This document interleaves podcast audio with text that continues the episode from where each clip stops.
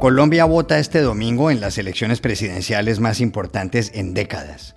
El favorito es el izquierdista Gustavo Petro, pero es probable que haya una segunda vuelta. ¿Qué está en juego? Hablamos en Cali con Lina Martínez, profesora de la Universidad ICESI. Mañana sábado tiene lugar en París, en el Estadio de Francia, la final de la Champions. Se enfrentan el Real Madrid y el Liverpool. ¿Cuáles son las tres cosas a las que debemos prestarles atención en el partido? Llamamos ayer a Madrid al director adjunto del diario AS, Luis Nieto. Shakira está a un paso de sentarse en el banquillo de los acusados por supuesta evasión de impuestos en España.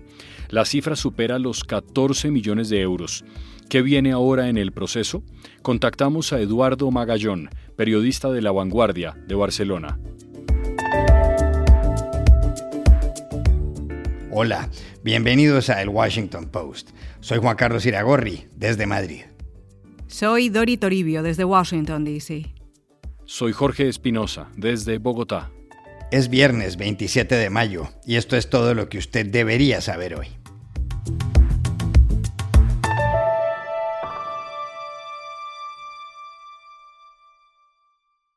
En estos momentos Colombia está expectante. El domingo, en ese país de 50 millones de habitantes, se celebra la primera vuelta de las elecciones presidenciales. Si ningún candidato logra al menos la mitad más uno de los votos, habrá una segunda vuelta el 19 de junio. El senador izquierdista Gustavo Petro encabeza las encuestas. Le siguen el centro derechista Federico Gutiérrez, el populista de derechas Rodolfo Hernández y el centrista Sergio Fajardo. Todos esperan suceder al presidente Iván Duque el 7 de agosto. Espinosa, ¿qué plantean los candidatos más opcionados? ¿Cuáles son sus propuestas?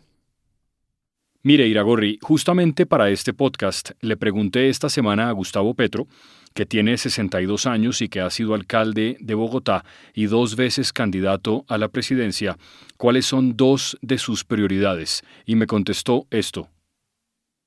El sistema público de educación superior gratuito, que eleva el presupuesto de 4 a 14 y que busca la construcción de una sociedad del conocimiento en Colombia.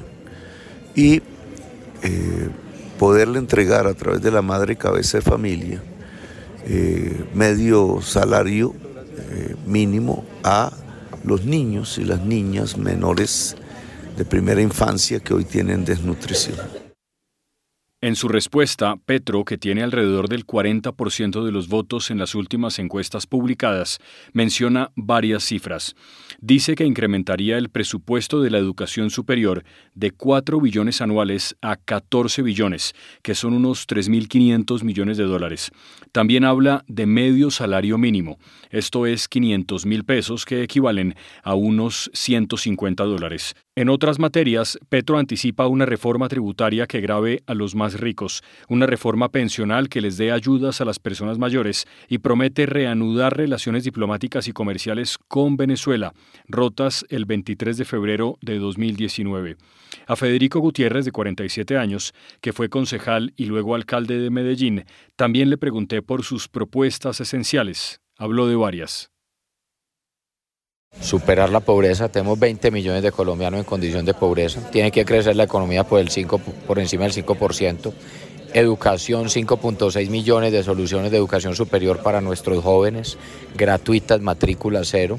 Además, revolución del campo para garantizar seguridad alimentaria y acabar con el hambre. 36 billones de pesos de inversión en cuatro años. Invertir en los 12 millones de campesinos, que es invertir en todas las familias colombianas. Recuperar la seguridad en los territorios de manera integral. Avanzar en que el país sí genere un cambio, pero que sea positivo, donde tengamos un país sin hambre. Lucha contra corrupción. El plan de gobierno de Gutiérrez, o Fico Gutiérrez, como lo llaman algunos, plantea mantener un subsidio llamado ingreso solidario, que el gobierno de Iván Duque implementó durante la pandemia y que era temporal. La idea, dice su campaña, es que cubra a 5 millones de colombianos, a quienes se les pagarán 400 mil pesos mensuales, unos 100 dólares, y propone otro subsidio de 330 mil pesos, unos 85 dólares, para las personas de la tercera edad que no tengan pensión En ese segmento poblacional hay dos millones de personas. El tercero en las encuestas, que es además quien más ha subido en los últimos sondeos, es el ingeniero y exalcalde de la ciudad de Bucaramanga, Rodolfo Hernández. De 77 años es constructor y según él mismo ha declarado tiene una fortuna de 100 millones de dólares. La plataforma de Hernández tiene un eje central, la lucha contra la corrupción, tanto que su movimiento político se llama Liga de Gobernantes Anticorrupción. Esto dijo Rodolfo Hernández hace poco. Si le quitamos la chequera a los ladrones, la plata sobra. Cuando nadie roba, la plata alcanza. Los que compran votos para llegar, como el 95% de los politiqueros colombianos, llegan a robar. La propuesta consiste en crear un sistema central de control fiscal para disminuir la corrupción, que según dice Hernández, le cuesta al país 50 billones de pesos anuales, unos 12.500 millones de dólares. También ha prometido reducir el IVA, que es del 19% al 10%, sin tocar los precios de la canasta familiar. Y una de sus obsesiones es construir 14.000 kilómetros de vías terciarias, que beneficiarían sobre todo a las zonas rurales. Finalmente, el cuarto candidato es el centrista Sergio Fajardo, de 65 años, exgobernador de Antioquia y exalcalde de Medellín, que muchos pensaron que tenía grandes posibilidades, pero que finalmente, según muestran las encuestas, terminó con muy poco respaldo. Gracias, Espinosa. Colombia es un país de contrastes. Es uno de los mayores productores de cocaína del mundo y una de las naciones con más desigualdades del planeta. Hace ocho años, su gobierno logró firmar un acuerdo de paz con las FARC, la guerrilla más antigua del continente. Pero Colombia tiene también la democracia más sólida de Sudamérica y una de las tres economías más importantes de esa región. ¿Qué se juega en Colombia este domingo? Para saberlo, llamamos a Lina Martínez, la directora del Observatorio de Políticas Públicas de la Universidad ICESI, en Cali. Hay varios aspectos y muchos de hechos de trascendencia histórica que se juegan este domingo en las elecciones presidenciales en Colombia. El primero es la hegemonía de la derecha. Eh, desde que Colombia se ha consolidado como una república democrática, hemos tenido mayoritariamente gobiernos de derecha y uno de los principales actores políticos en el país es Álvaro Uribe, que ha sido un presidente con unos niveles de favorabilidad enormes y que se ha mantenido en el poder a través de otros candidatos que han recogido sus banderas. Entonces, que Álvaro Uribe, la derecha, el modelo político ideológico que promueve, eh, hoy se encuentre con unos niveles de favorabilidad tan bajos, es algo que históricamente estamos viendo que puede cambiar todo el panorama político en el país. El otro fenómeno es la izquierda. Colombia es un país muy polarizado y se mueve entre derecha e izquierda. Y la izquierda, eh, gracias a todos los procesos históricos que hemos tenido del conflicto armado, que representa en muy buena medida la ideología de la izquierda, nunca ha sido una opción de poder y siempre ha sido relegado como uno de los procesos eh, marginales y de los fenómenos que se quieren eliminar en el país. Eh, hoy tenemos un candidato que es Gustavo Petro, que es una persona que eh, posiblemente en toda la historia colombiana ha estado más cercano a ganar unas elecciones presidenciales. No sabemos qué va a pasar, pero en el caso en el que Gustavo Petro llegara a ganar las elecciones, esto se podría sumar a otros eh, fenómenos y procesos políticos que están pasando en América Latina.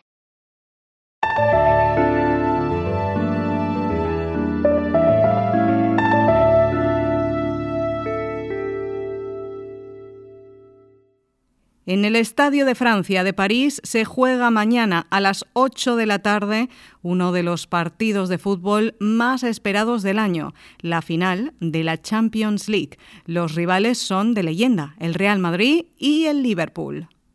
El Madrid es el equipo que más veces ha ganado este torneo. 13. El Liverpool es el tercero de la lista junto al Bayern Múnich. Ambos han levantado la copa en seis oportunidades. El Milán le sigue al Madrid con siete títulos. El italiano Carlo Ancelotti, director técnico del Madrid y de figuras como Benzema, Vinicius, Luca Modric, Rodrigo y Courtois, habló el miércoles sobre el choque en París. Yo creo que jugar una final ya es un éxito con toda esta competencia que tenemos alrededor. Eh, eh, creo que el hecho que Real Madrid en los últimos ocho años va a jugar la quinta final es un, un éxito muy grande. Yo, pienso eh, que ojalá se pueda ganar otra final. El alemán Jürgen Klopp, entrenador del Liverpool, donde militan cracks como Salah, Mané, Thiago y Luis Díaz, dio declaraciones ayer. Dijo que el de mañana será un gran partido, que el mundo será rojo el color del Liverpool, o blanco, el del Madrid, que históricamente los dos equipos han sido fuertes en esta competición y que es realmente especial luchar por el título. So um, yeah, it will be a great game. Uh, I really think the world will be red or white on this match day, um, and that's exactly how it should be. It's it's real. Um, historically, two teams were always um, um, strong in this competition, and now in the presence as well, which is a good sign. Competing with this kind of calibers is um, the best thing you can do. I know how difficult it will be. It's just having the chance to go again for it is really special. ¿Cuáles son los tres aspectos de esta final a los que hay que prestarles mucha atención? Se lo preguntamos ayer en la capital española al cronista y director adjunto del diario deportivo AS, Luis Nieto. La primera podría ser el juego coral del Liverpool, que Jürgen Klopp ha ido perfeccionando con los años. Desde aquella final de 2018 que perdió ante el Madrid en Kiev, ha ido reforzando mucho al equipo en su columna vertebral. Llegaron Allison, Conate, Tiago, ese armador de juego que le faltaba, y este invierno Luis Díaz, la guinda, un futbolista desequilibrante por la izquierda para compensar a un equipo muy vencido hacia la derecha con Salah. Podemos decir que si Ancelotti en el Madrid ha venido a aplicar un viejo testamento que siempre funcionó en el club, Klopp ha llevado a Liverpool ese nuevo testamento que predican ahora los técnicos alemanes, jugadores para todo y para todo el campo. La segunda clave podría estar en que si el coro es del Liverpool, los solistas están en el Madrid. Ancelotti dispone de cuatro jugadores que no tienen los ingleses. Courtois, que es el portero que ha hecho más paradas en esta Champions. Modric, que a sus 37 años sigue en modo balón de oro. Él solo es capaz de remolcar al equipo en las peores circunstancias. Vinicius, cuya velocidad rompe la barrera del sonido. Este año, además de regate, le ha dado al equipo 21 goles. Pero por encima de todos está Benzema. Ha metido 15 goles en esta Champions, 44 en 45 partidos en el curso. Un extraordinario anotador que es tan bueno fuera como dentro del área y que cada año es mejor que el anterior. Eh, yo creo que no hay nada parecido en el fútbol mundial. Y el tercer foco hay que ponerlo en el apartado físico. De un primer vistazo podríamos decir que el Liverpool tiene ventaja por la mayor juventud de su plantilla.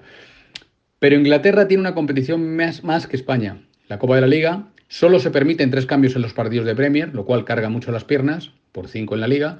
Y el Madrid se ha mostrado imbatible en los partidos al sprint. Uno de cada tres goles de los que ha marcado en esta temporada lo ha hecho en el último cuarto de hora y siete de los ocho de sus tres remontadas llegaron a partir del minuto 76.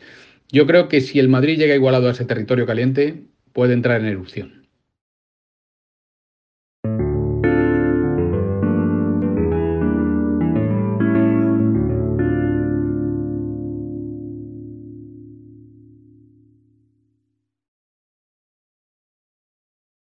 Shakira, la estrella colombiana de la música, está muy cerca de sentarse en el banquillo de los acusados en España. Todo se debe a que la audiencia de Barcelona acaba de desestimar un recurso que presentaron los abogados de la cantante contra la decisión de un juez. El juez, que se encuentra en Esplugas de Llobregat, una localidad próxima a Barcelona, decidió acusar el año pasado a Shakira de seis delitos fiscales. Según él, ella dejó de pagar en España 14 millones y medio de euros por los impuestos correspondientes a los años 2012, 2013 y 2014. Para el juez, Shakira debió pagar por ser residente fiscal en ese país. El mismo juez señala que en esa época ella pasaba más de 183 días en territorio español y que cuando viajaba al exterior era solo para dar conciertos. Ella niega esa tesis, afirma que residía en las Bahamas. Shakira está unida sentimentalmente desde 2011 al futbolista del Barcelona Gerard Piqué, con quien tiene dos hijos. El juez la acusa además de haber ocultado su patrimonio en un entramado de sociedades en las Islas Vírgenes, las Islas Caimán, Panamá y Luxemburgo. ¿Qué viene ahora en este proceso contra Shakira en España? Hablamos ayer con Eduardo Magallón, periodista del diario La Vanguardia de Barcelona, que ha cubierto cada detalle del caso. Pues la verdad es que ahora viene, digamos, la parte más complicada de, todo este proceso judicial, ¿no? El caso, por decirlo de alguna manera, vuelve al, juzgado de Esplugas de Llobregat, que es una ciudad que está muy cerquita de Barcelona. Allí es donde se inició todo el proceso, ¿no? Entonces, ahora eh, la Fiscalía y, digamos, y Hacienda y la Hacienda Española, a través de la Abogacía del Estado, tienen 10 días para, para 10 días hábiles para formular la acusación contra el presunto delito de fraude fiscal. Entonces está por ver qué es lo que pedirán. Pues eh, no lo sé, pues pueden pedir desde, desde, una sanción o quizás a lo mejor penas de cárcel. No lo sé, eso eh, depende, digamos, de, de, lo que considere la, fiscalía, de lo que está aprobado y, de lo que y de lo que soliciten. A partir de ahí, evidentemente, pues eh, los representantes legales de, de, Shakira pues también adoptarán la, la, posición que consideren ellos adecuada ante, ante las acusaciones, ¿no? Evidentemente siempre hay, una tercera vía, ¿no? Que es, que llegar a algún tipo de pacto entre las partes, ¿no?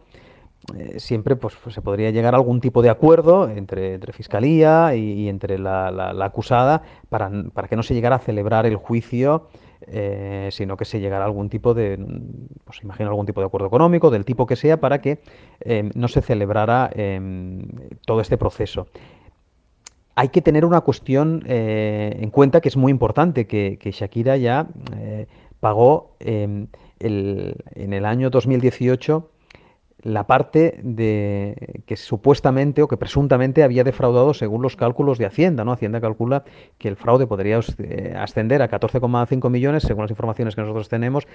Añadiendo los intereses, pues la cantante abonó unos 20 millones de euros en, a, la hacienda pública española en el año 2018, digamos, para, para cubrir ese presunto fraude, con lo cual esto es un elemento que juega a su favor, pero esto no evita eh, el hecho de que finalmente se puede ir a juicio. Ahora, como decía, viene la parte complicada.